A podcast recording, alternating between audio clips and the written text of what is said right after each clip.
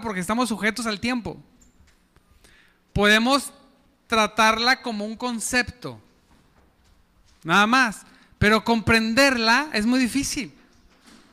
Pero Dios no tiene prisa porque Él no se mueve en el tiempo, Él viene desde fuera del tiempo hacia el tiempo del hombre. Amén.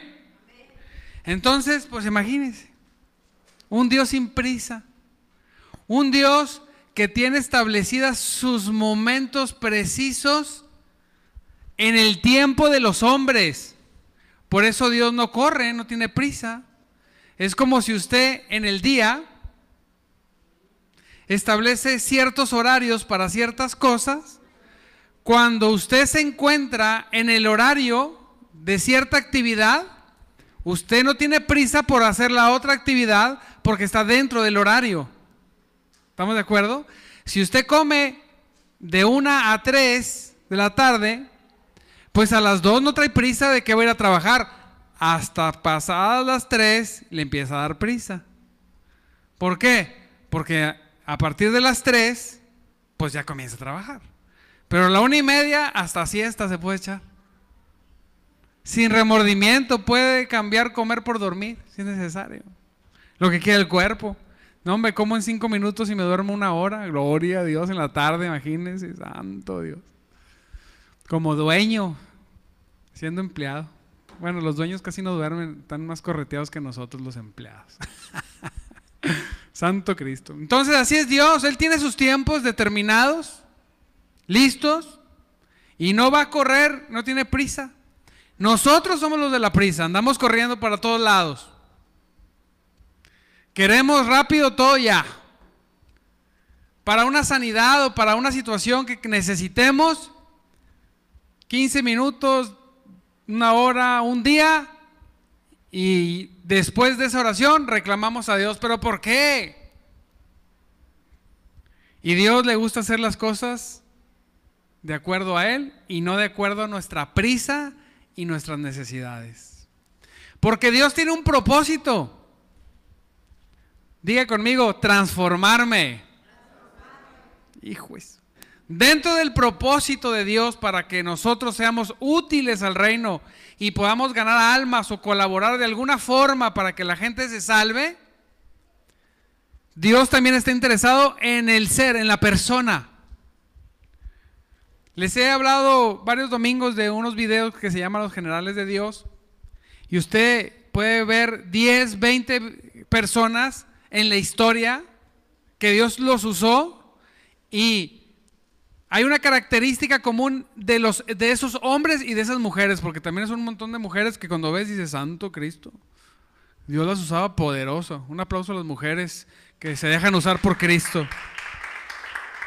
Para todos los religiosos que no, que la mujer no debe servir. Ponga, lea o escuche eh, la historia de todas esas mujeres que Dios ha usado poderosamente. Se queda uno con, se le cae la, la boca y dice, no puede ser. Gloria a Dios. Porque Dios no tiene límites. El límite lo pone la religión. ¿Verdad? Aquí nos cerramos y así es. Malentendemos lo que Dios quiso decir a veces en la escritura.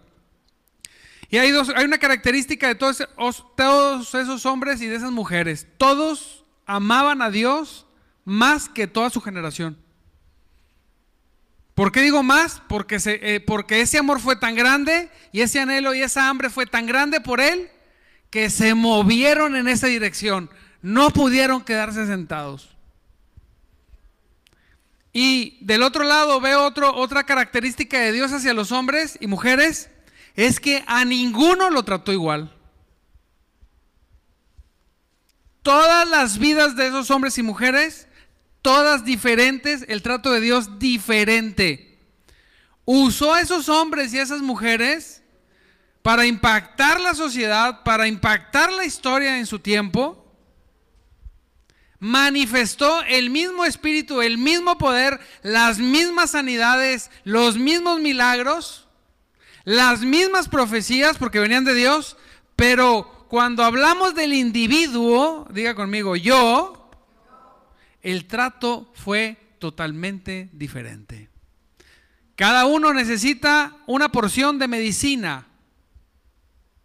Cada uno necesita un trato diferente para que, para que podamos vivir los efectos que hace el Espíritu Santo para transformar a las personas.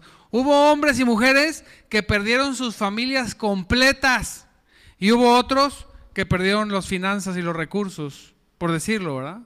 Pero cada uno recibió lo que necesitaba para poder impactar como impactaron en su tiempo. Y cuando analizo la vida de todas estas personas, uno dice, uno dice, Señor, yo quiero que me uses, yo quiero que derrames tu poder sobre mí. Y cuando ves lo que todas estas personas, sin excepción, Dios usó sus vidas, dices, ay mamacita. Entra en un temor a Dios, dices, porque siempre la transformación del corazón de un hombre y una mujer paga un precio. Pero ese precio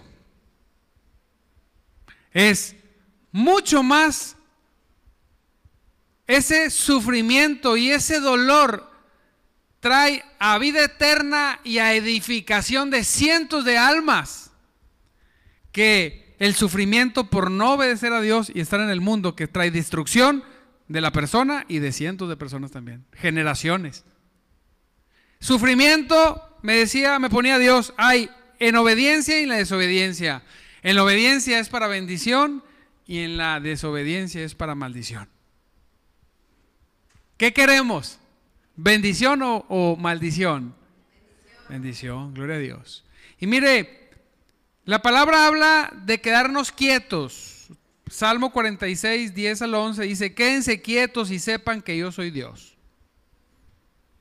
Diga conmigo, me tengo que quedar quieto. Hay que darle tiempo al Espíritu Santo.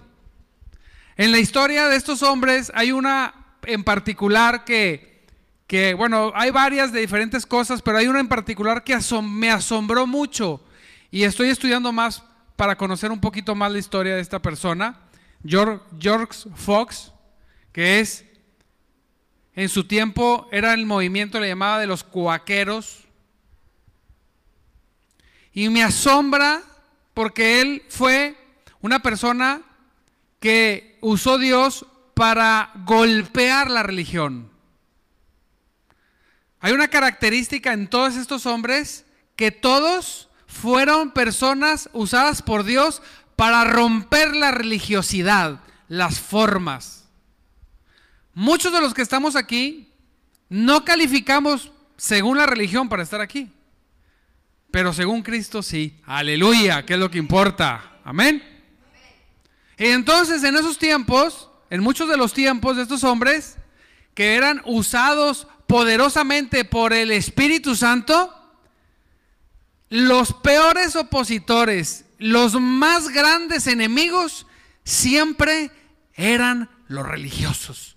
Igual que en el tiempo de Cristo. Yo oraba y me quebrantaba delante de Dios y decía, ¿cómo es posible, Señor, que los peores enemigos de la iglesia son los mismos de la iglesia, los religiosos, que dicen tener a Cristo, que dicen seguir las formas, que dicen tener su escudo es la sana doctrina, la sana doctrina, pero no nos explican qué es la sana doctrina según ellos. Nada más usan la bandera de la sana doctrina. Y yo le decía a una persona, si tú tienes la sana doctrina, ¿por qué no estudias la sana doctrina del Espíritu? Y cuando estudias la sana doctrina del Espíritu, tú puedes ver que el Espíritu, en el Espíritu hay poder, aleluya. Libertad, sanidad, dones, visiones, profecía. Pero a veces las personas, los religiosos, al no ver ninguna de estas características reflejadas en sus vidas, tienen dos opciones. Decir, eso ya no sucede para librarse de que en ellos no pasa. O reconocer y decir, eso viene en la Biblia. Ángeles, manifestaciones y apariciones de ángeles. Un pastor sale y dice que se, se le apareció un ángel y olvídate, los religiosos lo matan a pedradas. Ya no existe eso. ¿Quién dijo? Es más difícil reconocer que ese poder de Dios no se manifiesta en mí, pero estoy en busca de Él. Amén. Que decir, no, como no lo veo por ningún lado, eso ya no es bíblico, hermano. ¿Y quién califica eso? Mientras diga la Biblia, es bíblico. Amén.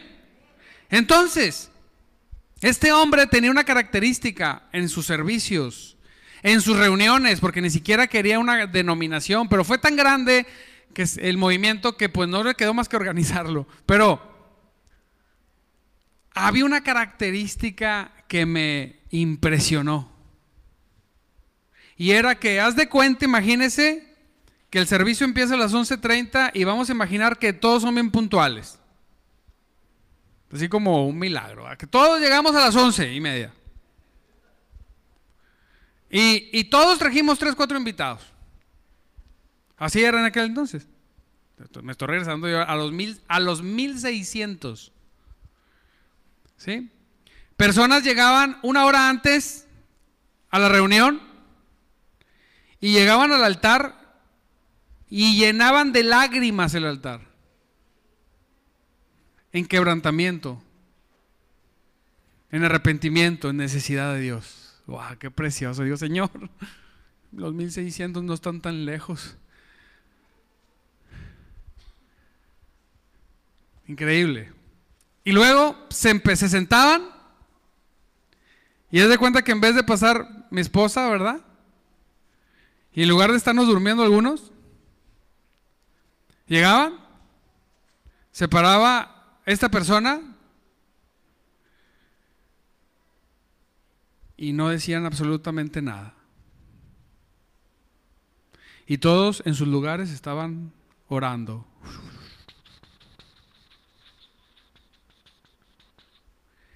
Y el servicio no empezaba hasta que descendía la presencia del Espíritu Santo. Y te digo una cosa, a veces tardaba horas.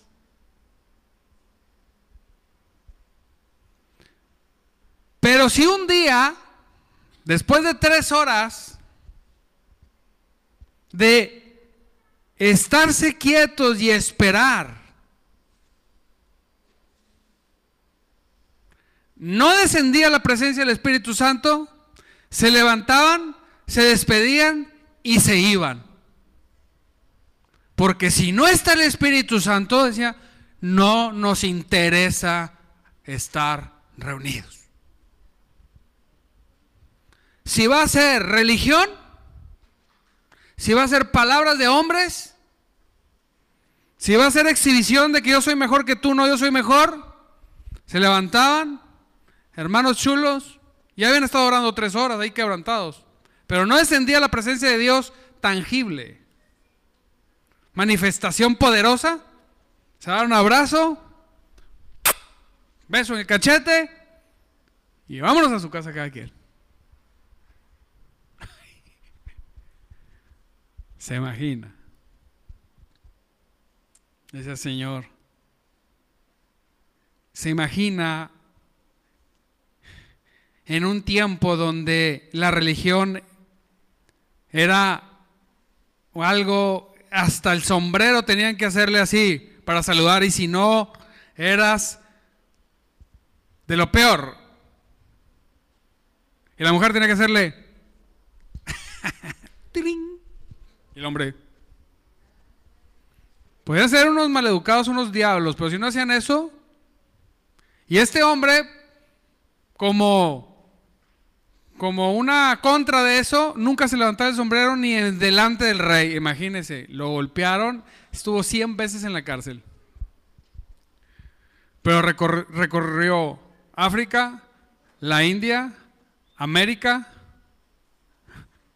Europa. Pablo le quedó cortito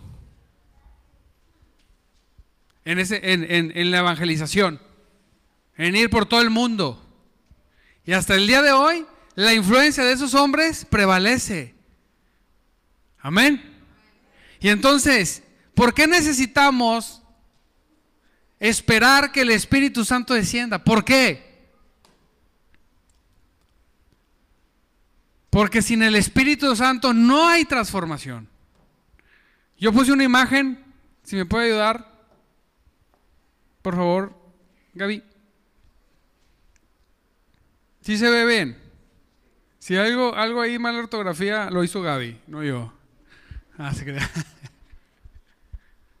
¿Sí se ve bien? La primera gráfica, hemos estado hablando de la diferencia del ser y del hacer. Estos hombres se enfocaban más en ser que hacer. Aun cuando el ser te lleva a hacer. Pero lo más importante, diga conmigo, era el ser. Dígalo, ser. Muy bien. Mire, arriba. Imagínese que usted, que la línea de tiempo de crecimiento suya es la línea de arriba y diga conmigo, diga conmigo, yo ya soy. Usted ya es. Y la línea vertical es su nivel de crecimiento. Todos estamos en esa línea porque somos en diferentes momentos de crecimiento, ¿o no? Amén. Y abajo está la otra, déjame pongo acá para que se vea mejor, donde está solamente el hacer. Todo lo que está aquí, ya me siento en la mañanera, todo lo que está ahí corresponde a que todo el hacer que está dentro del ser corresponde al hacer por lo que soy, por lo que ya transformó Dios en mí. ¿Me explico? Mi ser y mi hacer van de la mano. Fíjese, aquí viene lo más tremendo y lo más chingüengüenchón. Donde dice religión y obras muertas, todo lo que crezco en el hacer sin el ser es religión y la Biblia le llama obras muertas. Isaías dice, sus trapos de inmundicia.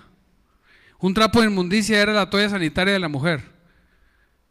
En ese tiempo, Isaías dice, sus obras, sus obras fuera del ser, yo las considero como trapos de inmundicia, dice Dios. No me interesan. Son religión y son producidas del ego, del orgullo, de la autoexaltación. Eso no me interesa y eso tiene que morir. Pero las obras que están dentro del ser, diga conmigo, se llaman frutos. Dígalo, no, brutos no, frutos. Dígalo, frutos. Así es. Frutos. Nacieron de lo que Dios hizo en mí. Qué precioso. Dios ve y bendice más una obra del ser que 500 obras del hacer.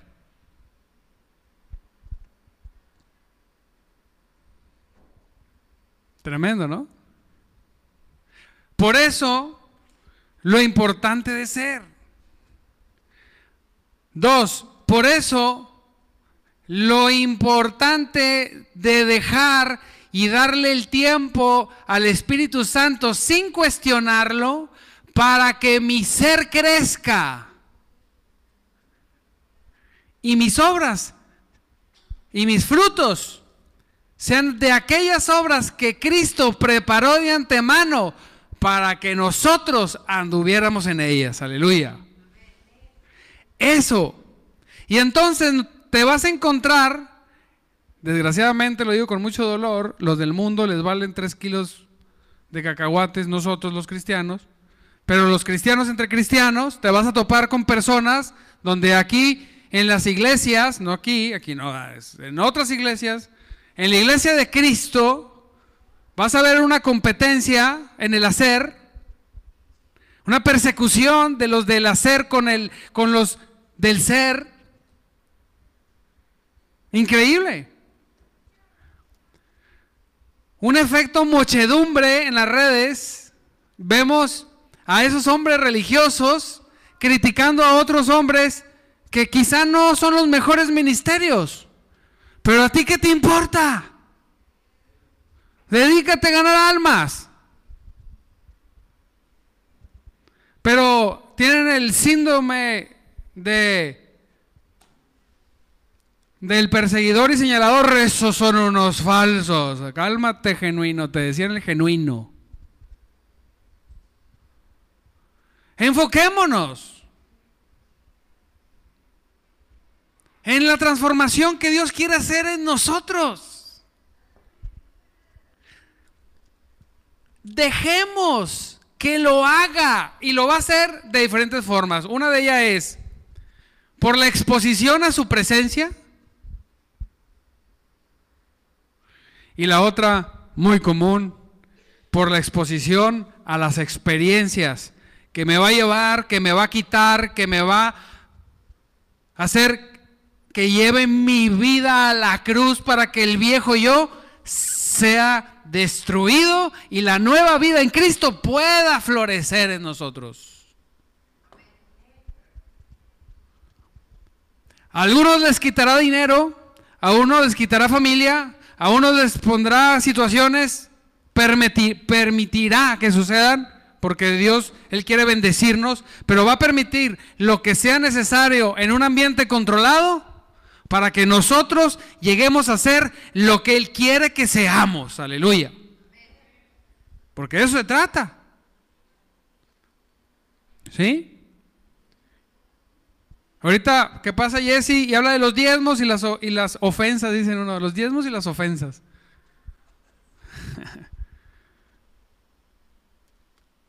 Qué precioso es que todos comprendiéramos en el ser lo que se logra si todos de nuestro ser hiciéramos lo que Dios dice que debemos hacer.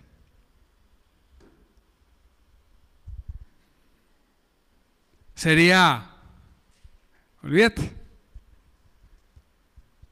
Pero entra el, la lucha, el espíritu contra la carne.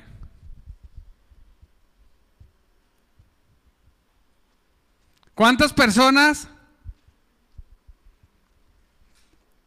Conozco un hombre de Dios en Estados Unidos. No es mi amigo, pero conozco su testimonio que se levantaron dos personas con recursos suficientes, muy suficientes, y como quitarse un pelo de un gato, porque de muchos recursos, y acercaron al hombre de Dios que había bendecido sus vidas y le dijeron, queremos que se ganen todas las almas posibles y nosotros vamos a financiar la obra. Ahorita es una, es una obra poderosísima. Después les digo quién. Y estas personas están más que bendecidas, no solamente en los recursos, sino en sus vidas. ¿Por qué? Porque ellos hicieron lo que había en el ser y no en el hacer.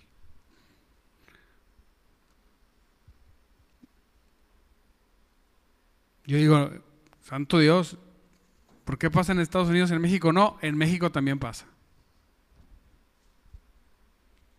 Pero andamos en esa lucha, el diezmo. Uh. y si lo usa mal, pues ¿cuántos millones me vas a dar o qué? Yo le decía a un hermano, a veces estamos pasando muchas situaciones y el Señor, cuando menos necesitamos, ¡pum! se descompuso el refri. Es que ahora, ahora lo otro, para que hasta que forme en ti lo que tengo que formar.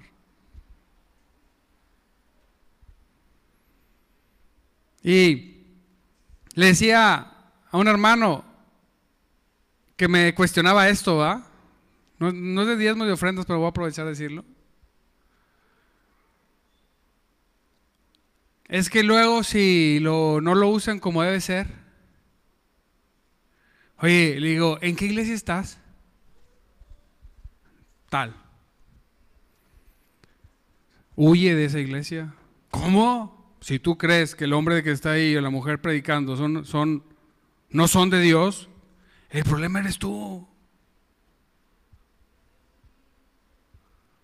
No, no es el sistema que Dios hizo. Pero si Dios, pero si tú sabes que ese hombre o mujer que están ahí son de Dios y somos, en carácter espiritual estás obligado a hacer lo que tu ser dice que debes hacer. Aleluya. Algunos dirán, es que mi ser todavía no llega a ese hacer. Bueno, válido pero va a llegar. Porque Dios, en todas las áreas, financiera, familiar, eh, de estudios, social, laboral, de empresa, en todas las áreas, Él nos va a llevar a que seamos lo que Él quiere que seamos para que hagamos lo que Él quiere que hagamos. Y dice la palabra, quédense quietos y esperen que Dios, que eh, espera. Dice, quédense quietos y sepan que yo soy Dios. Aleluya.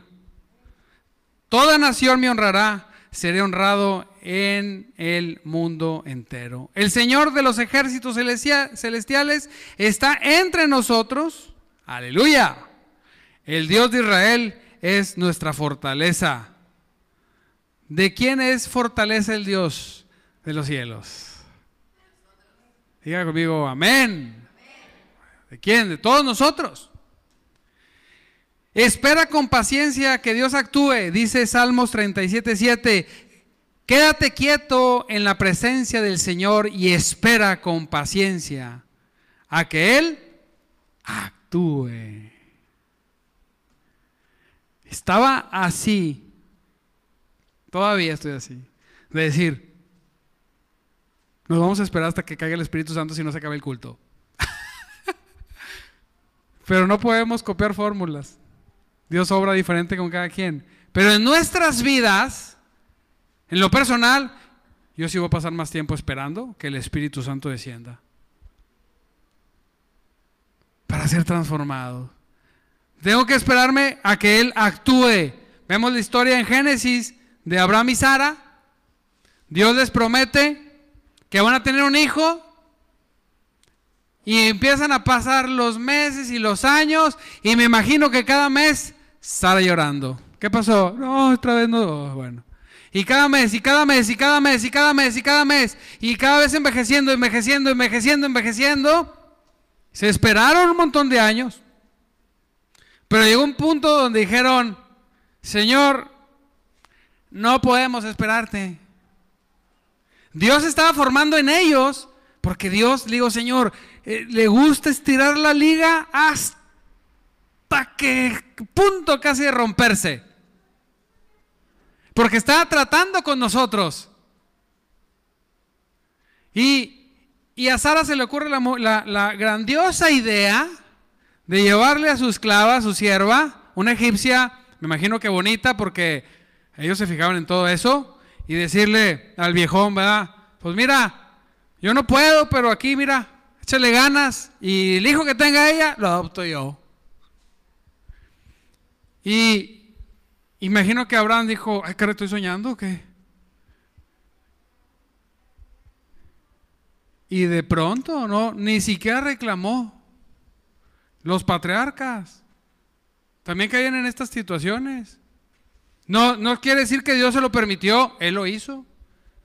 Hombres imperfectos, mujeres también. Y entonces le echaron una manita a Dios. A veces nos pasa así. Déjame le ayudo porque pues el Señor está distraído, hombre. Y dejamos de esperar en Dios. Y dice que Agar quedó embarazada. Y cuando supo que estaba embarazada, yo decía, se habían esperado años y en el último momento le ayudaron a Dios. Ya te esperaste 20 años, espérate 5 más. No, ya, no aguanto. Quiero un hijo. Y entonces dice la palabra, fíjese, que Agar, al sentirse embarazada, empezó a ver feo a Sara. Seré la sierva. Pero mira, estoy embarazada de tu viejo.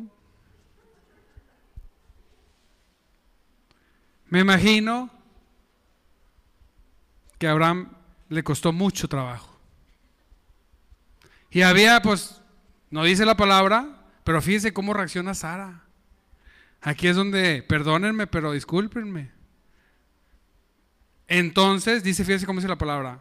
Así que Abraham tuvo relaciones sexuales con, con Agar. Y ella quedó embarazada, pero cuando Agar supo que estaba embarazada, comenzó a tratar con desprecio a su señora Sara.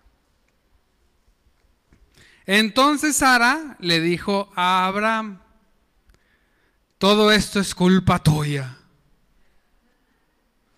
Mía, y lo ha dicho, si tú la trajiste. Pero los seres humanos, no nada más las mujeres, es más fácil decir, yo no soy quien soy, porque es culpa de mi esposa, de mi esposo, de mis hijos, del pastor, de la iglesia, es culpa de ellos.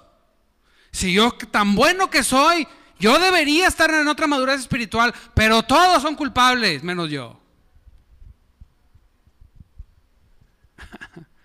¿Así somos o no? Pero en este caso, Sara le dijo, por tu culpa. Pobre Abraham, pues Abraham nada más hizo lo que ella le dijo, bien obediente. Pues dice, puse a mi sierva en tus brazos Nada, exacto. Pero ahora que está embarazada, me trata con desprecio. El Señor mostrará quién está equivocado, tú o yo. Pues los dos. Uno por proponer y otro por hacer. Porque se movieron en las obras muertas.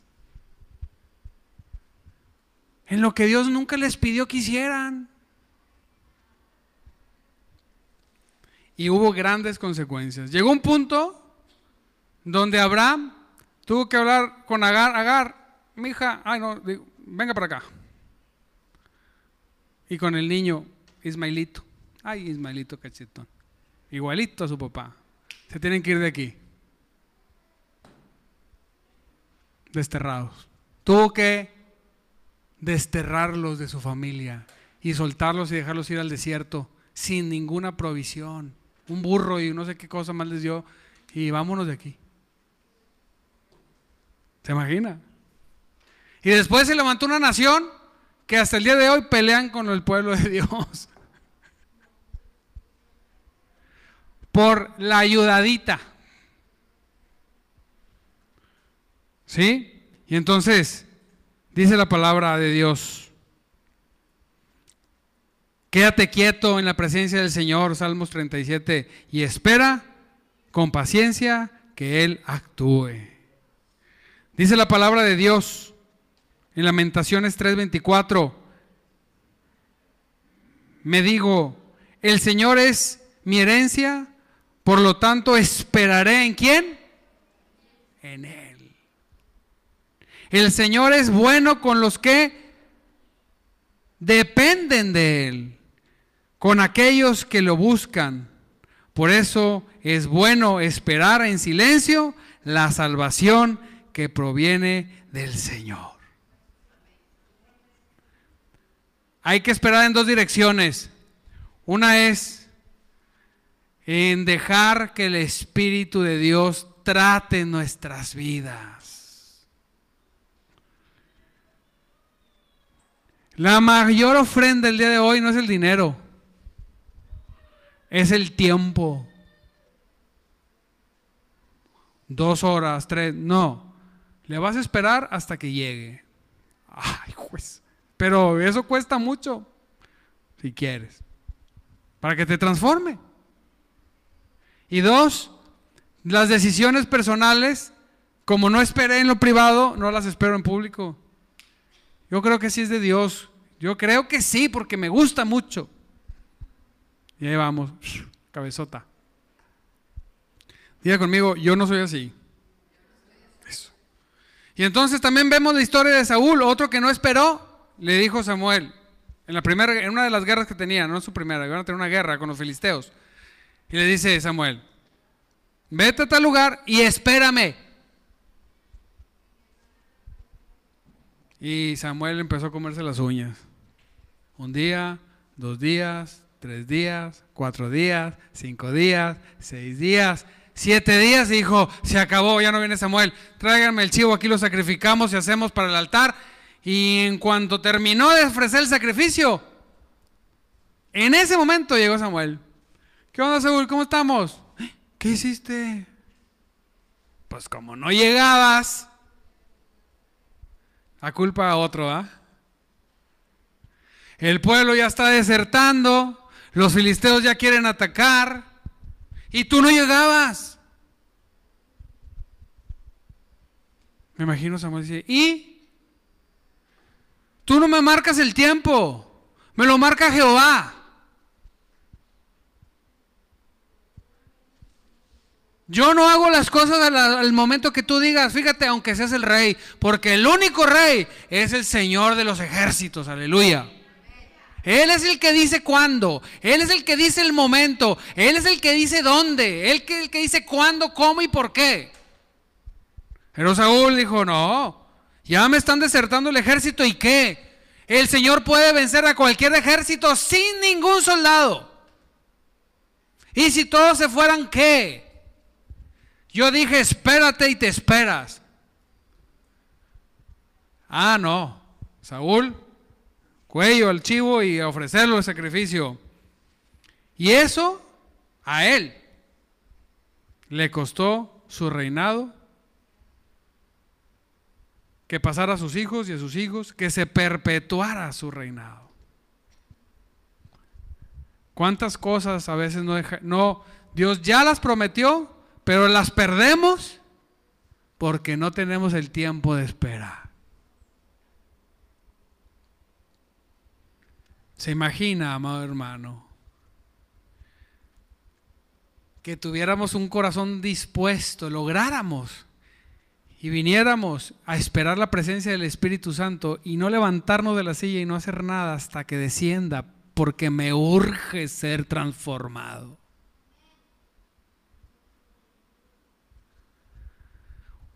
Uno, dos, tres, cuatro, cinco, seis. A lo mejor el Señor nos estira la liga un año sin servicios, nada más esperando, nos vamos a Dios. Adiós, nos vamos a Dios. Y el grupito pequeñito que quedara, siempre Dios te mete un tiempo para que se empiece a despulgar, pa, pa, se empieza a irse lo que no es, lo que no es, lo que no es. Y a lo poquito, ahí, ¡pum! Aleluya. Los mayores avivamientos han sido de poquitos. Y después hacen grandes. Con poquitos. Hombres y mujeres que dijeron, yo me voy a esperar. Dice el Salmo 62.1, espera en silencio, espero en silencio delante de Dios. De aquí lo sacó. Porque de Él proviene mi victoria. Había una hermanita que hizo una obra aparentemente muy pequeñita, Margaret, no me acuerdo el apellido, pero que influenció a uno de los chinos que más que propulsó el cristianismo en China, Westmany, una mujer que parecía que no hacía nada, que impactó tanto a este hombre, que le enseñó algo que marcó su vida. Le dijo, siempre que alguien te haga algo, nunca abras tu boca, nunca reclames. Carga tu cruz, carga la cruz, deja que la cruz destruya al viejo hombre. Y cuando a ella le pasaron algunas cosas en su vida, ¿por qué no te defiendes? Todo está en control de Dios. Si mi Señor enmudeció como cordero cuando lo treparon a la cruz, mira, yo no me voy a defender porque yo tengo quien me defienda. Y vaya que la defendió tan tremendo que tocó a un hombre que cambió la historia de China en el cristianismo. Y este hombre, pues, impactado por esta mujer, lo mismo. Nunca, nunca se defendieron de ninguna acusación. Nunca. Porque le habían leído la parte de la Biblia y le habían creído cuando Moisés se levantaron a retarlo, a quitarle el liderazgo. Moisés dijo, mira, que diga Dios, vamos a traer una vara a cada quien y la vara que florezca, esos son los buenos. Nunca defendió su ministerio este Moisés. Que Dios diga. Y Dios le dio la victoria a Moisés y a estas personas también. ¿Por qué? Porque esperaban lo suficiente en su presencia para ser transformados al punto de enmudecer por completo. Para nosotros los que nos gustan, somos de sangre caliente, no, ¿y por qué? tengo que callarme. Si quieres que yo me involucre en el asunto, Pero eso se va a dar en la transformación. Medios, Karencita, por favor. Salmo 62, 5. Que todo mi ser espere en silencio delante de Dios, porque en Él está mi esperanza.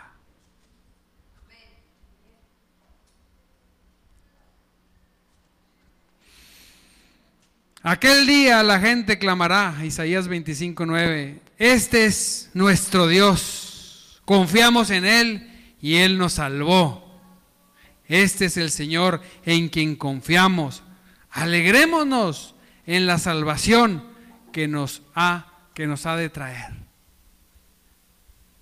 Amén. Póngase de pie.